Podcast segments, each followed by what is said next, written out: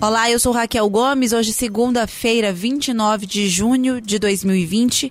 Essas são as principais notícias do dia. O Banco Central prevê uma queda do produto interno bruto, o PIB, na ordem de 6,25% este ano, em meio à crise causada pela pandemia do novo coronavírus. A previsão do Instituto de Pesquisa e Estratégia Econômica do Ceará, o IPES, para o Estado é de uma retração de até 5,5% na economia este ano. Na última semana, o governo do estado lançou um pacote com 23 medidas tributárias em socorro às empresas. Também começou a desenhar internamente um plano para reativar a economia após a reabertura completa das atividades, que dependem, por sua vez, da melhora dos indicadores epidemiológicos. Na avaliação da mestre em economia Carolina Monteiro, para reativar a geração de riqueza, uma das principais preocupações de qualquer governo deveria ser garantir a sobrevivência da população mais pobre. A reportagem completa sobre o que o Ceará precisa para retomar a economia está no Povo Mais. O endereço é mais.upovo.com.br. Um adolescente de 17 anos foi morto a tiros dentro de um campo de futebol na tarde deste domingo no bairro Quintino Cunha, em Fortaleza. De acordo com a Secretaria da Segurança Pública, dois homens se aproximaram do jovem e um deles atirou contra ele. Segundo as imagens das câmeras de segurança, a dupla já entra no local procurando pela vítima que está no campo. Eles se dirigem até o adolescente que faz gestos mostrando o pescoço para eles. É aí que um dos dois atira e logo depois eles deixam rapidamente o local. A vítima, identificada como Romeu Braz Lopes, não tinha antecedentes criminais. A partir de hoje, trabalhadores que tenham nascido no mês de janeiro vão ter direito a R$ 1.045 das contas de FGTS ativas ou inativas. O dinheiro vai ser liberado inicialmente em contas sociais digitais e poderá ser movimentado para pagamentos de contas e compras feitas pelo aplicativo da Caixa. O saque em espécie ou transferência do dinheiro para outros bancos só vai ser permitido a partir do dia 25 de julho.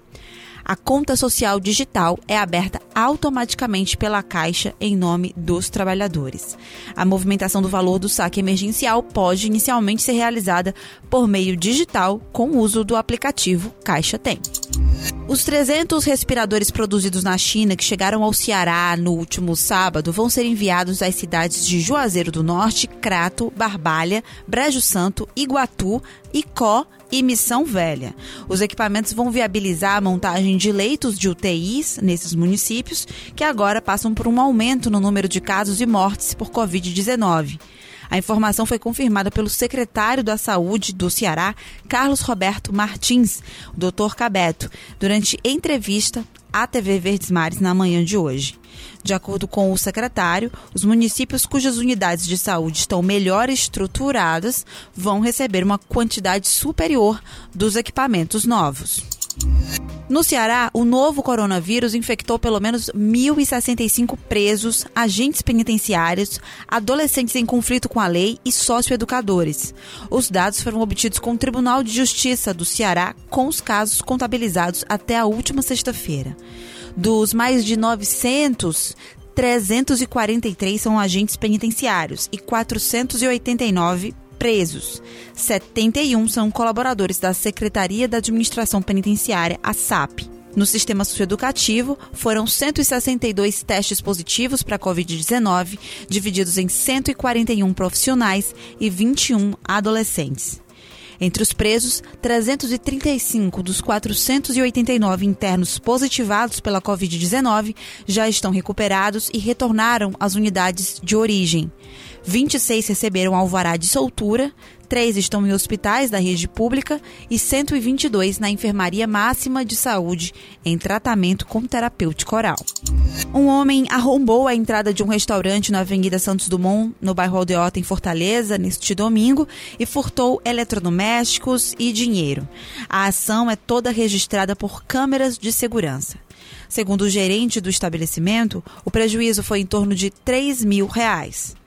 O suspeito levou dois aparelhos de televisão, uma caixa com pouco mais de 200 reais em moedas e uma balança usada no restaurante. O proprietário do estabelecimento recebeu alta médica há poucos dias após ficar cerca de três semanas internado em um hospital de Fortaleza com Covid-19. Ele estava voltando aos negócios após a reabertura das atividades econômicas com a segunda fase do plano de retomada do governo do Ceará. Essas e outras notícias você encontra no povo.com.br www.radiocultura.com.br.